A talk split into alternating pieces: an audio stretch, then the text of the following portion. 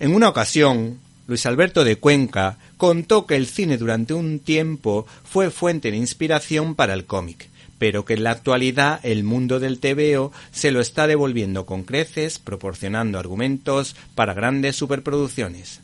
El cómic en cuestión, Batman, Los Reyes del Miedo, editado por ECC, bebe de las fuentes del cine clásico y esta obra guarda bastantes paralelismos con la obra maestra de Frank Capra, Qué bello vivir, que cautivó a varias generaciones, ya que plantea, tras una pesadilla creada por la factoría del espantapájaros, algo muy importante, que de alguna manera haría plantearse al Caballero Oscuro si ha merecido la pena dar la vida defendiendo a los seres más indefensos de la ciudad de Gotham.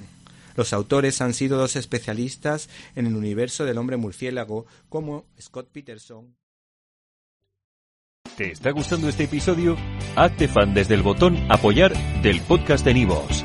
Elige tu aportación y podrás escuchar este y el resto de sus episodios extra. Además, ayudarás a su productor a seguir creando contenido con la misma pasión y dedicación.